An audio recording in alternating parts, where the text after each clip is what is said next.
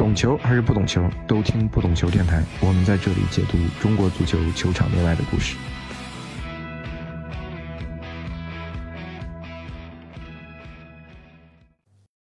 Hello，大家好，我是大萌。今天很特别啊，之前我们的听众都吐槽我们的录音质量，这一期我们是在播客公社的录音棚录制，可以说鸟枪换炮啊，录音质量肯定有保证了。然后这一期我们话题也必须跟上啊。众所周知，中超联赛金元泡沫的破裂，所以主要想聊聊中超整个的商业价值。今天我们也邀请了体育产业独立评论的张斌，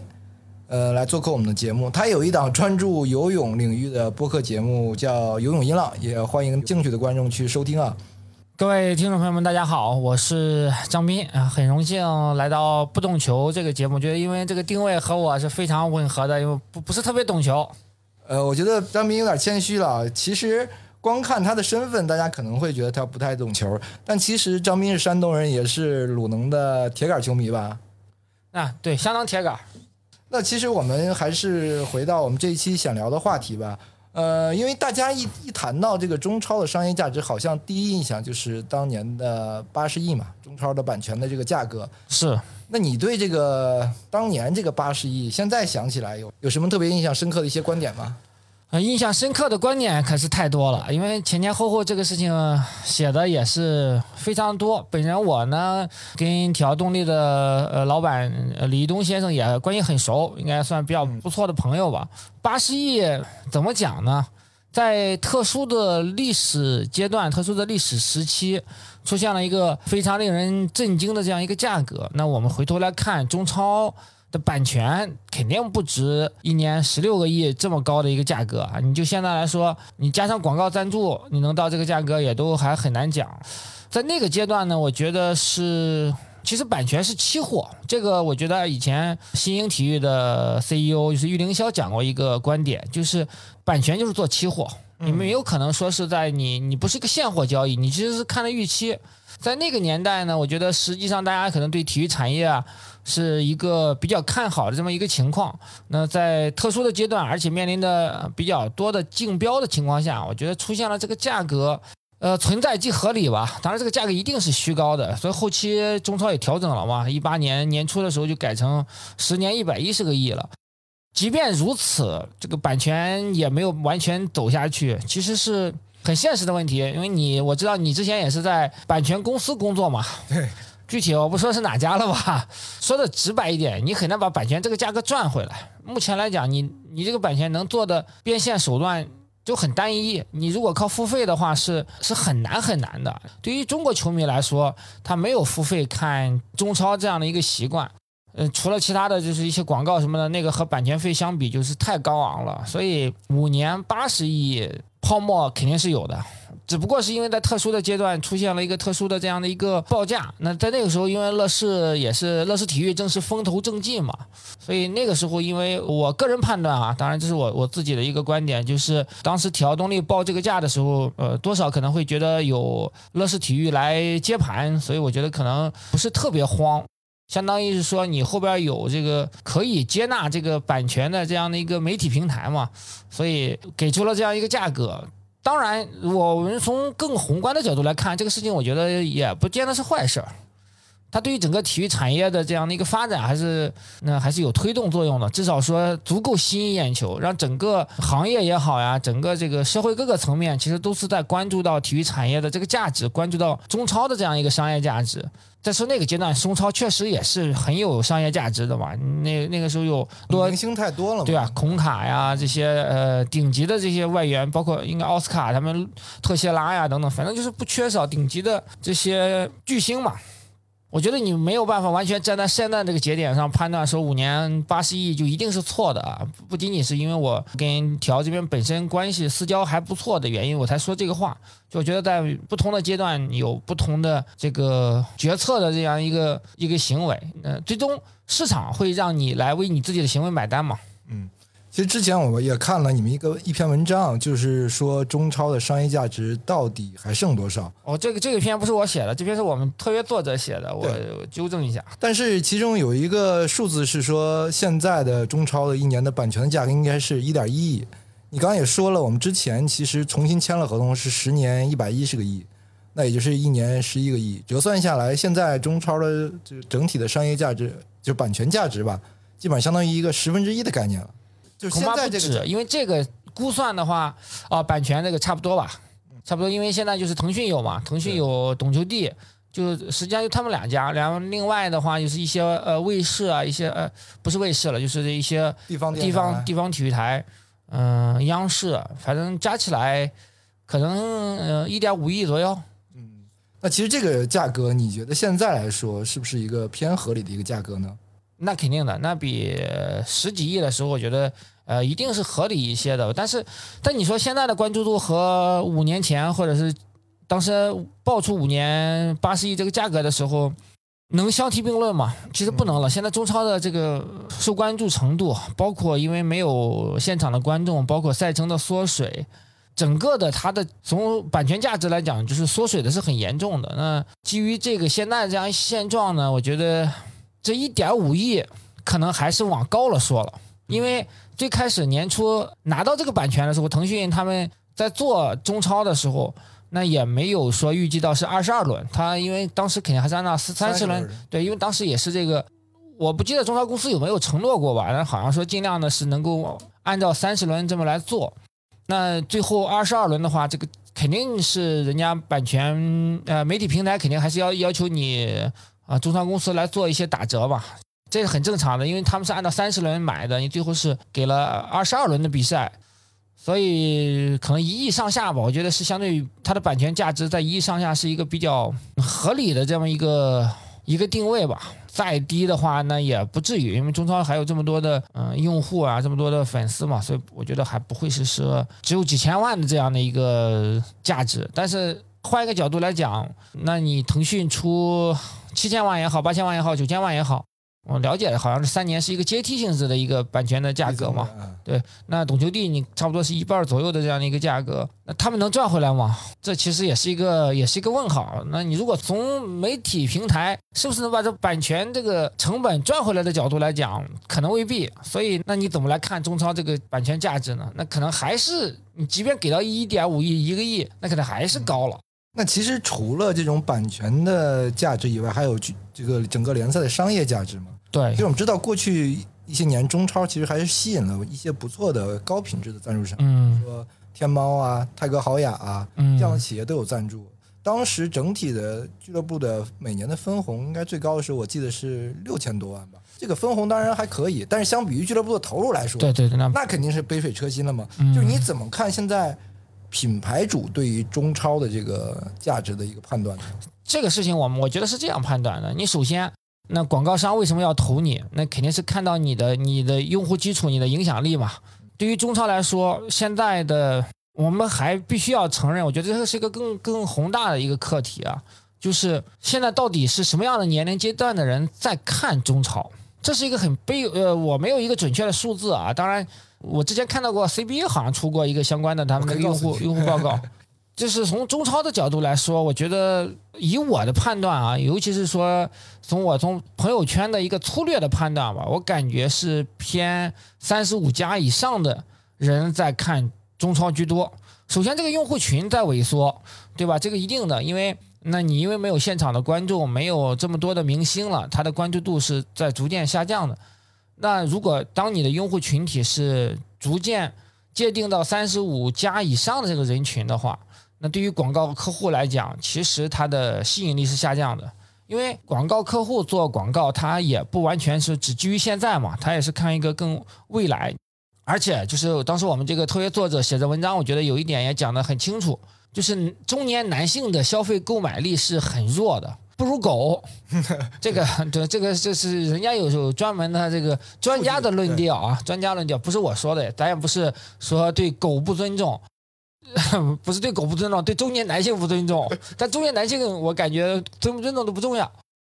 你同类相比吧，你说呃，像电竞，他们现在受众群可能是在二十二十五岁，甚至呃，那基本上都是在三三十岁以内，对，嗯可能更年轻。那对于很多的，为什么很多品牌，比如像奔驰啊，像这些呃很顶级的呃大品牌，包括耐克啊，他们也都在做这个电竞的这个赞助。你看的不是说他这这个群体现在能不能购买，奔驰这个能力。说实话，现在这帮电竞的粉丝想买到奔驰，难度还是很大的。但他其实从长远的角度来说，他是看未来嘛，未来它一定是消费的整个消费群体里面的中坚力量。所以我们从这个角度来讲，中超的用户在萎缩是一定的，下滑是一定的。那另外呢，就是它的用户可能会偏年龄偏高一些，因为我们没有数据准确的做一个界定啊。但是同样的情况，你当时 EDG 夺冠的时候，也是形成刷屏之势，刷屏的基本上都是你朋友圈里的一些年轻人。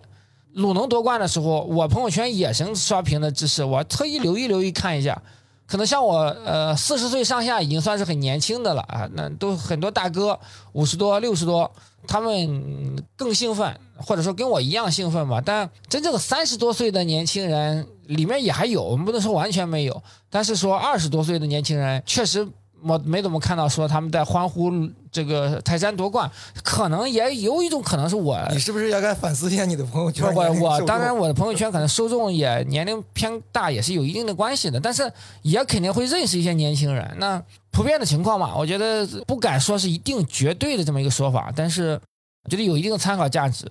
如果我的朋友圈年轻人不多的话，我就应该看不到 EDG 夺冠刷屏，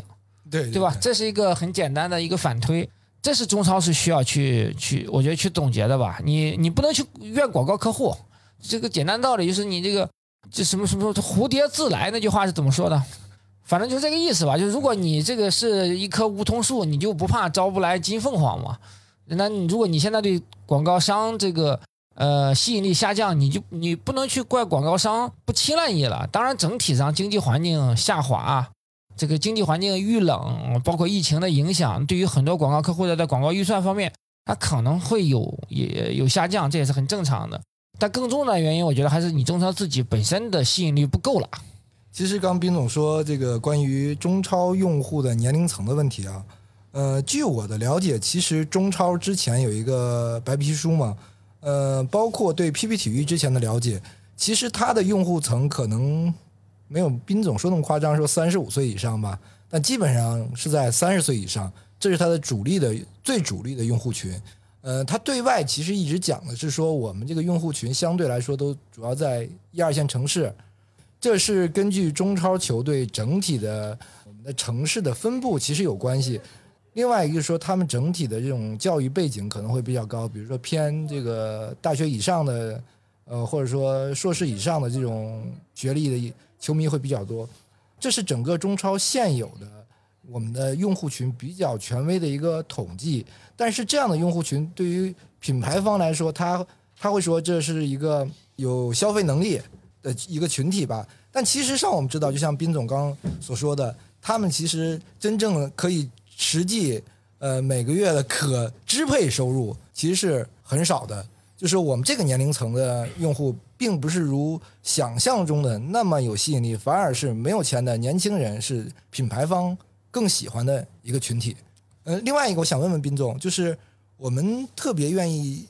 对比一下，就是 CBA 和中超的情况，就是你觉得 CBA 和中超哪个商业价值更高？之前的话，我们可以说，因为我们的版权的费用摆在那儿嘛，但现在来看。因为我们知道 CBA 跟咪咕签了一个大单，之前外界说是五年二十个亿，呃，一年四个亿。如果以这个收入来来说的话，其实是 CBA 是比中超更有商业价值的一个联赛。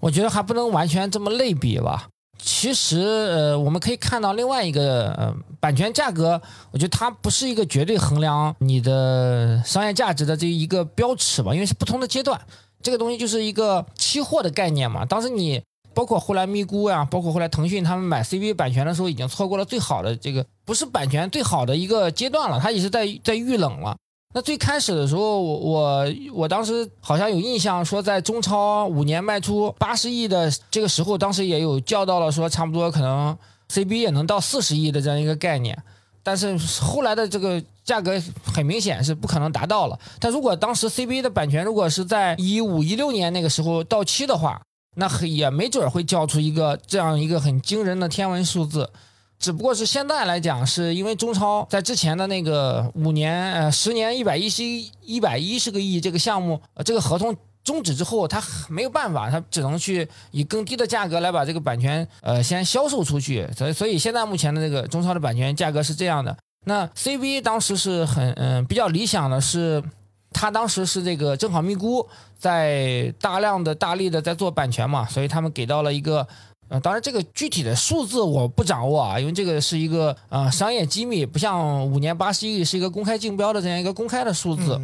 五年二十个亿可能多少还有一些夸张吧，因为咪咕和 CBA 的合同是一个大包，它包括了一些商业赞助啊，包括对中国移动的这个赞助，包括咪咕咖啡的这些一些一些赞助上的一些呃权益，它是一个很综合的这么一个包。具体到版权这块呢，可能我分析啊，我个人这个没有，这不是一个很很很权威的一个数字，我觉得可能到不了四亿，应该嗯两三亿可能是比较比较比较合理的。那如果这么看，两三亿肯定还是比中超的一个亿还是要高的，但我觉得也不能完全说就是以这个作为一个标准说 CBA 体现的商业价值就比中超高了。但我觉得 CBA 的势头。还可以，当然因为疫情的原因，因为控场啊，包括赛程啊什么，其实这个赛季的 CBA 的热度也没有之前那么高。我觉得对 CBA 来说，它比较好一点是，现在年轻人确实喜欢 CBA 的还是比较多的，大学生啊，整个的这个它的年轻人的受众里面，粉丝群体还是很高。这个东西是决定了说 CBA 在未来还是会有更大的一些潜力吧。当然，其实你也能看到。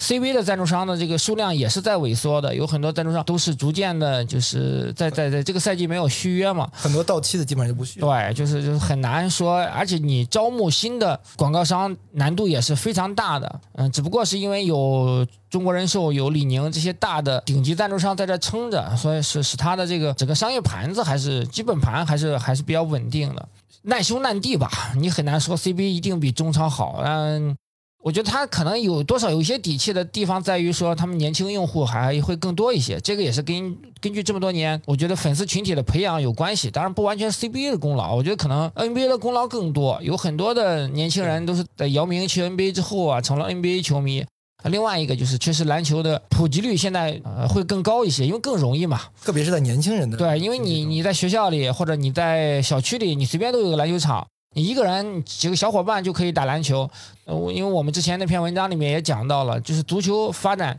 就是很难效仿欧洲走社区化的路线的原因是，你没有那么多的场地，你想踢球是不可能很方便，而且有成本。举个简单的例子，因为当时伦敦奥运会的时候，我在前方去采访，我们住在个地铁站旁边，周围就离这个有个公园叫荷兰公园，我记得很清楚，那公园里面的那个草坪就是公开的。就是去，呃，你可以随便去踢球。我们中间有两次比较有空档的这个时候，啊，我们几个同事还去那边去给当地的孩子们去踢了一场球。那就是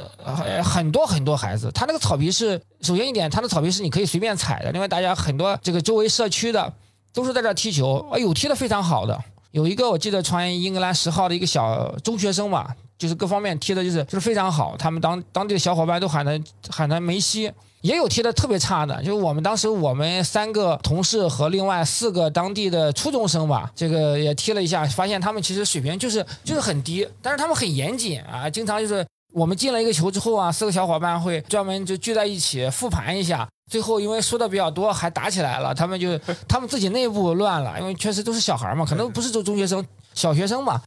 那你说现在我们国内你想踢个球，呃，你花钱不说，你还要去传人，是不是特别现实的？那对于来说，校园可能校园足球，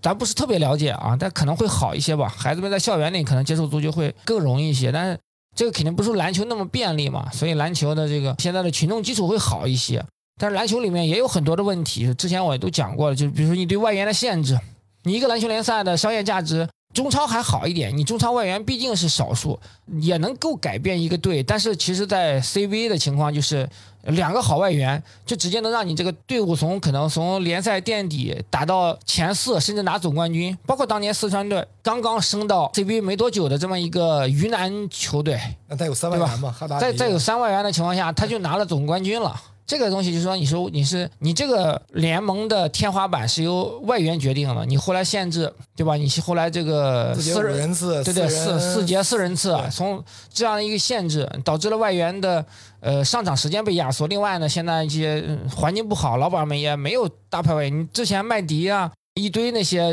NBA 的球星在 CBA 打球的时候，关注度还是很高。那你现在的外援里面，你除了林书豪之外，有有几个是明星级的外援呢？这个就是。相辅相成的，所以谁也别说谁。如果 CBA 觉得自己比中超牛，那也那也是就是五十步笑百步的这个程度。其实我们说到商业价值，可能最集中体现就是你的关注度和受众人群。刚刚我们也聊了这个受众人群的问题嘛，就是你的关注度来来说的话，据我了解啊，应该是现在的中超的整体的场均的观赛人次，我不算央视啊，只算这个新媒体平平台，可能只有之前的三分之一的一个大概的一个数数字吧。有可能，这个数字不权威啊，也可能不准确，但大概应该差不多。然后我们的赛程其实相对而言，现在只有就是上个赛季的中超联赛，其实基本上打了三个月的时间，打完了二十二轮。其实你的赛程相当于缩水了三分之一，也就三分之二，三分之二再乘以三分之一，你的整体的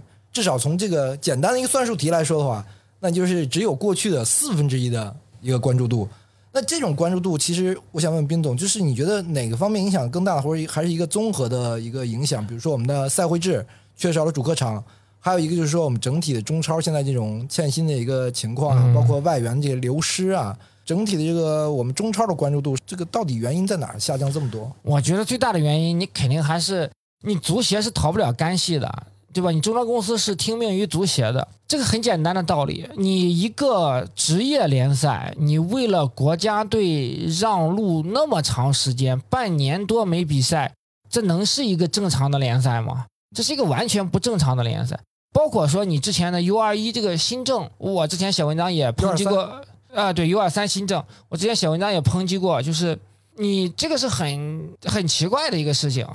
对吧？你怎么可能会说一个职业化的联盟，你要肩负着为国家队培养人才这个概念？职业联盟和国家队它本身是一个相对来说是独立的这么一个体系，只不过培养人才说只是一个附带的，我可能联赛好会附带的培养出一些人才来。你不能说以牺牲联盟的这个职业性，为了国家队去去让路的，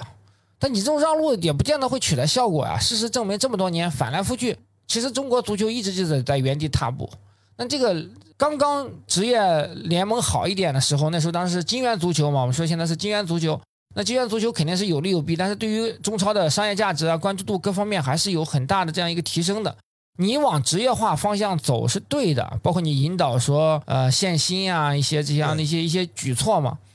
但是你不能够说让俱乐部肩负着说为国家队去出力的这么一个责任。就 CBA 其实也是同样的一个情况，我们从来没有把中超也好，CBA 也好当成一个纯粹的职业联盟，它都是一个伪职业化的这么一个东西，只是披着一个职业化这个外衣也一样。你这样的一个联盟，你作为管理者，你如此以不职业的这样一行为在管理这么一个所谓的职业联盟，最后的结果一定是说逐渐变得越来越不职业。当你这个事情不职业的话，那你自然就会去流失用户、流失观众了，这很简单的道理。我认为，当然，金元足球包括房地产企业的这些遇到了经营上的困境，那是中国足球是有连锁反应的，足协方面的责任也是你不可推卸的。那你说现在赛会制？确实是因为疫情的原因，不是是属于不可抗力，也不是你能够决定的。那你在其他的方面呢？你在赛程方面，对吧？你在于整个的这个相关的职业化设计方面，你有没有把整个这个联盟的利益放在第一位？你有没有把赞助商的利益放在第一位？你有没有把这个媒体平台他们好这些金主们真正掏了真金白银的这些甲方爸爸们的利益放在第一位？那你如果完全是为了国家队是第一位的，那你这个联那那就必然要牺牲这个这个这个联盟的商业价值了，这是这很简单一个道理。我觉得其实都是老生常谈了，但是这么多年就是在原地踏步，只不过是一个一个循环接着一个循环而已。我是个人感觉啊，很多我们说欧美的职业联赛也好，或职业联盟也好，他们大量其实把这个联赛作为一个产品来做，就体育产品，它本来就是个商品嘛，说说句简单的，好像中超也好。这个产品化的概念特别差，他没有把它作为一个产品的整体的，包括赛事的包装啊、营销推广。其实这方面，我觉得又又做一个足球足球记者出身来说，我其实觉得 CBA 做的稍微会好一些，就是在产品整个打造一个方面，也可能是错觉吧。我觉得反正是五十步小白步的感觉。整个的，你像你比如 CBA 啊，出现过说侵犯主要赞助商李宁权益的一些非职业的这样一些行为啊，包括赛会制啊，包括一些给。国家队让路啊，相对来说只只能说是程度轻一些而已，并没有说说完全是一个很职业、很很规范化的联盟。虽然现在的你篮协主席是姚明，他是一个呃专业人做专业事儿这么一个一个概念，他是真正的篮球人出身。可是你说真正的 CBA 的职业化，嗯，我觉得也没有做到那么那么到位吧。当然也一些限薪啊，也也其实想在努力做出一些改变，但你整个的。我就觉得能比中超好一点吧，但很好有限。那其实我们也刚对比了很多 CBA 和中超的一些话题啊。我们知道中超联盟其实之前已经提过很很多次了，那这么多年来一直说迟迟不成立。呃，你是觉得中超这个联赛是不是未来？职业联盟会如期的成立，就是比较快。不是去年年初的时候不已经说要四月份就成立的吗？对，它如期不了了，它就不是一个如期的产品。它它已经，它比哪吒还难出生了。哪吒就是怀怀胎三年，他他他已经怀胎多少年了？这个就是一个是一个接近于胎死腹中的这么一个概念。那你真正的你真正的所谓的这个中超联盟、职业联盟也好，中超联盟也好，它出来。它也可能，我觉得大概率就是一个中超公司的变种而已。它没有办法说真正能做到一个职业化、职业联盟的这么一个概念，像像德甲呀、西甲一样。你更多的还是听命于呃足协足协的，那你是总局。对啊，那那你就是没有办法，它会完全变成一个这个职业化的这么一个管理机构来单独存在的。可能好一点的时候在商业化呀，在这方面运作上会好一些。但那你目前来讲，就是说我们我记得是很清楚的，有看到报道说是，嗯，应该是明年就不是明年，去年程序员在接受央视采访的时候对去年好像就是一定要成立了。那到现在为止连影都没有，主席是谁？谁来负责这个事情？如果你不问的话，就是好多人都想不起来还有这这一档子事儿了。其实他们现在已经悄然的在介入了一些工作，比如说裁判的工作啊，或者什么，但还不是说一个正式的一个组织吧，相对于来说。那他你就说你你和和中超公司是如何区分的呢？嗯，这是他们之前一直在成立的过程中，就筹备的过程中吧，互相之间有角力啊，有这种利益的划分啊，这是很复杂的一个。对，这个东西就是，而且说你你嘛没有办法完全做到职业化的话，你换一个名字不重要。那其实我们说 CBA 联盟啊，我听说是足篮协甚至有点后悔了，因为 CBA 联盟完全交给了俱乐部方去运作嘛，因为他的股东肯定是交给了俱乐部，他这个在，但其实他是 CBA 公司，也是 CBA 公司再来具体负责呀。对，但是他其实也产生了一些问题嘛，就是我听说是，比如说周琦这个问题，就是那我各个俱乐部有这个董事会也好，或财委会也好，我们判定就是完全站在了这个俱乐部方、老板方的这种利益的面前。那这个你是觉得 CBA 这种联盟是值得中超这边学习的吗？这种方式？你如果职业化联盟，它不是说学习不学习的问题，它必然是这样一个来架构设计的。因为你这个职业联盟肯定是俱乐部为主体的嘛，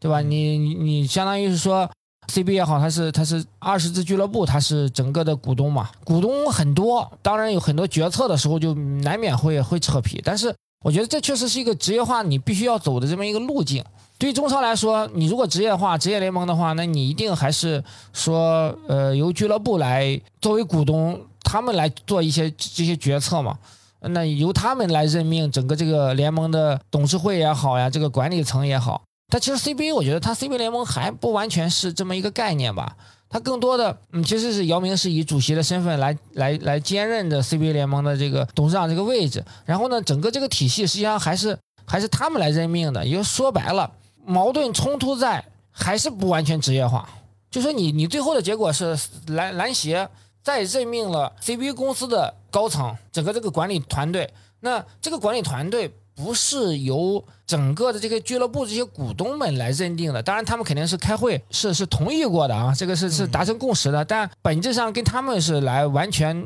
任命的这样一个一个管理机构还是会有一定的一定的区别，所以这中间的角力点就在于说，你这个管理层你代代表了哪方的利益？你是不是真正代表了俱乐部的利益，还是还还是你是代表了去篮协这方的利益？哎，这个这个问题，呃，说实话，我我也不是特别专业啊，在整个这个职业联盟这个，因为咱们国内没有见过这方面的成熟的这样一个模式，国外呢也不是特别的了解。我的理解里面，应该你作为。肯定是你职业联盟肯定是这些俱乐部是股东嘛？那股东的话就是肯定是大家是平均来占用一些股权，那最后的决策的时候是那以投票这种方式，股东很多，难免会有一些扯皮的这么一个情况。至于怎么解决，我觉得如果真正职业化，你就先让它职业化之后，在市场由市场来决定，或者是来调整、来引导整个这个联盟的往前往前发展嘛。其实我了解 CBA 俱乐部，就是 CBA 联盟，其实他也走过，我觉得是现在有点往后倒退啊。之前因为我们都知道有王大为嘛，嗯，在这，个 CBA 公司，然后后来王大为也离开了，然后张雄出来，其实也是代表着篮协力量在整个 CBA 联盟里面，我觉得占据了现在可以说更主导一个位置吧，相比于以前来说。对，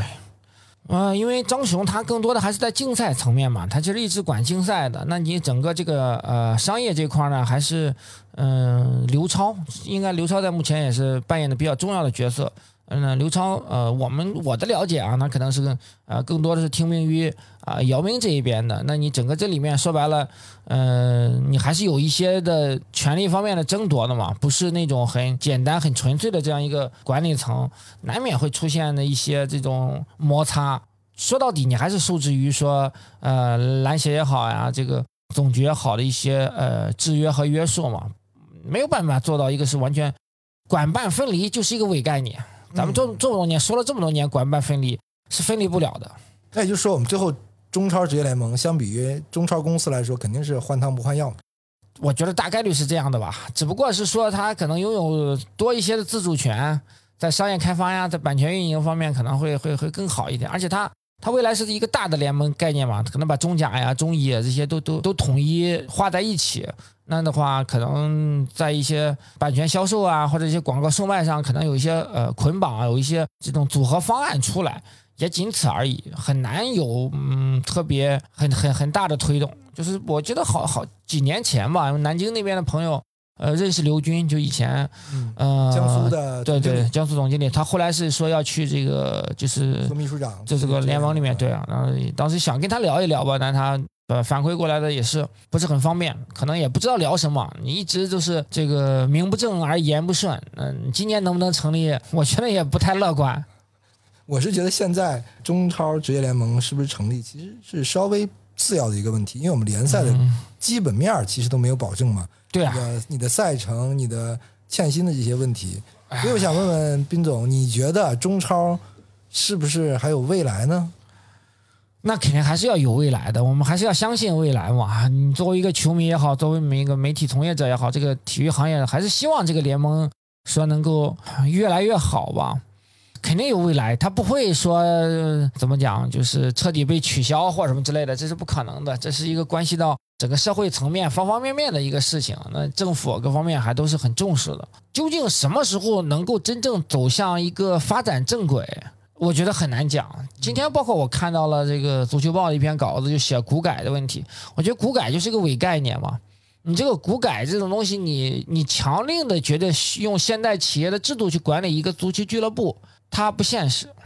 这很简单的道理，你这么多股东，因为他说说句实话，他现在是一个赔钱的生意，对吧？你你拉来更多的股东，那这个股东就是纯粹给你垫背的的，对，纯粹给你出钱垫背的，哪有那么傻的企业啊？对吧？如果你一个有利可图的生意，你不用鼓励，那大家各种资本都是抢抢破头，会会过来会过来想分一杯羹的。那如果是你政府利用一些呃权利或者一些利益交换，你即便能吸引来部分的这种企业来做这个股东，那也是很短期的行为。你整个俱乐部没有办法说走到一个能够很正常的运转的这样一个情况，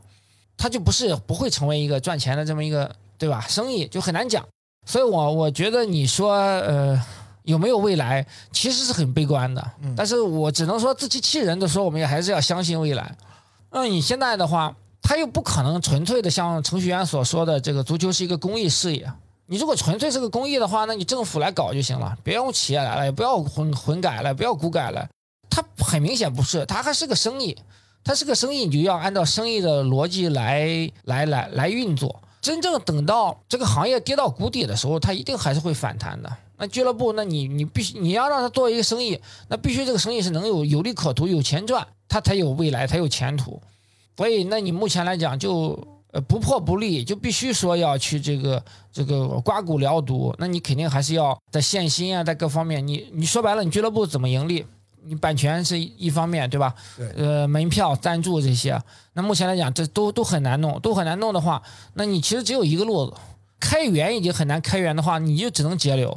那就卖球员、降降薪，对吧？就是一系列的这个举措。整个行业不好，那你球员以前一年赚几千万，后来未来可能一年挣个几十万，那没办法。这个东西，因为老板也是要活下去的。你当如果说一个联盟里面，可能到很多球员的薪水变得比相比现在来说很低很低的时候，可能这个俱乐部逐渐的会变成一点一些有利可图的这么一个生意。当然，有能力的球员，他们觉得你这个给我钱太少，我可能去去海外呀、去其他联盟去踢球，这是很正常的。那你等等到逐渐的，我我觉得就是这个未来的在于说俱乐部能逐渐造血了。那这种造血的可能性，现在的情况来说，开源很难的情况下，那就可能逐渐的节流。我们举一个简单的例子吧，就是说 CBA 里面我知道两支球队吧，一支是吉林队，一支是南京同曦，他们曾经是整个中国职业联盟里面能赚钱的俱乐部。他们赚钱靠的是什么？分红，然后降低自己的投入。对啊，有一个外援，我记得吉林队有一年有个亚外吧，叙利亚的还是哪个国家的，给到的薪水非常非常低，可能就是和他在中国打野球的，他本身也是在中国打野球这样一个水准，他可能在中国打野球的这样的一个一个薪水相当，反正就可能一个月几万块钱，几万块钱，呃，十万块钱人民币吧，还是多少，反正就是对相对来外援来说就已经是很低很低的了。那这样的情况下，他还有门票收入。然后呢，省里还有一些这些呃扶持资金，再加上联盟的分红，哎，他能够实现一些盈利。当然，这个盈利也是不是特别特别大吧？但是如果一个联盟里面逐渐的、逐渐的有一些球队盈亏是平衡吧，是这样的吧？，对他们也没有什么野心，我我能够做到盈亏平衡，能够甚至说老板还能赚一些，对吧？然后如果你这个这个联盟里面都是形成了有有这样一一一批球队是这样的一个状态。它形成这个根基的话，那可能逐渐的会会好起来，再加上有一些陆续的在培养一些中国明星啊什么之类的，这样这样涌现出来，形成正向循环之后，它在逐渐滚雪球，你的商业价值、你的版权啊等等，你可能会逐渐的去去好转，不破不立吧？我我觉得只能是这样。其实你刚刚也说了这个关于我们那个投入的问题。其实我们中超未来应该是最新的一政策，应该可能限薪三个亿嘛。嗯，呃，这个整体上来说，差不多一夜回到十年前、十二年前吧。三个亿他们也还是盈利不了。对，我知道，但整体上就是从观感上来说，其实回到比如二零一零一零赛季鲁能可能也就两三个亿的投入嘛。但那个时候，你作为一个鲁能球迷来说，是不是觉得联赛还还是可以的，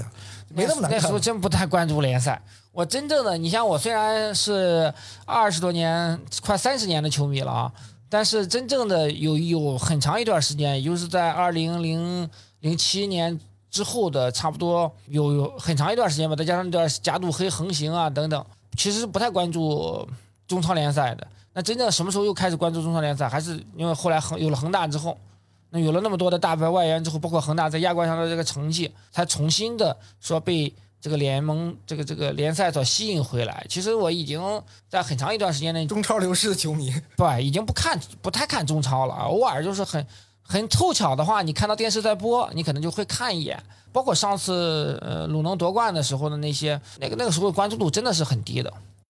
其实我想聊最后一个话题，因为刚之所以问斌总关于这个中超未来的话题，其实我觉得是未来是取决于年轻人，就是我们如何吸引年轻人，而而且我觉得这不是足球一个项目的问题，我觉得很多项目可能都遇到这个问题，就是体育如何吸引年轻人，这个体育在年轻人的这种呃业余生活啊，这个占比太低了，呃，我觉得未来是不是一个电竞的天下啊？就是我觉得对于体育来说，或者对于足球来说太难了。这个确实是一个很现实的一个情况。就是说，现在的孩子，我觉得他们在从事体育，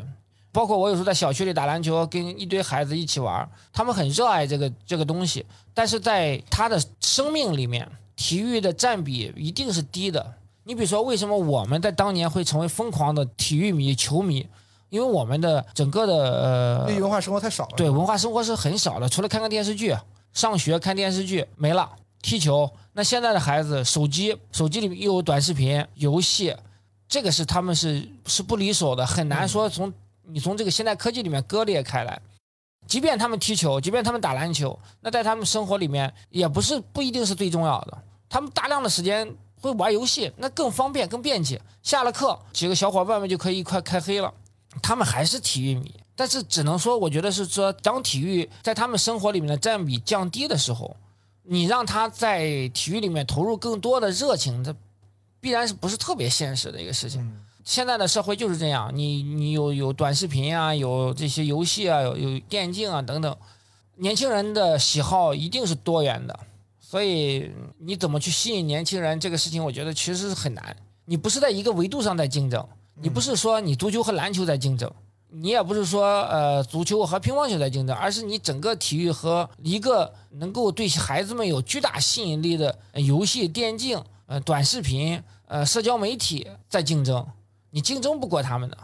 呃，这一期其实我们也聊了很多啊。总体上来看，我觉得，呃，通过张斌跟我们的分享，我们觉得中超整体上还是略微悲观吧。但这种悲观中，我们是不是也稍微有一点能看到点希望？因为可能不会比现在更差了吧？对，因为我们在录这期节目的时候，窗外正大雪纷飞，一年中最冷的这个时节，寒冬总总会过去，瑞雪还兆丰年呢。我觉得黎明。总会到来，但是如果不是按照很职业化的规律来引导这个联盟发展的话，那你这个路肯定还是要走的。可能我们还在黑暗中要摸索很久很久。如果能够真正的以职业化来引导这个项目发展，我认为足球的魅力还是很大的。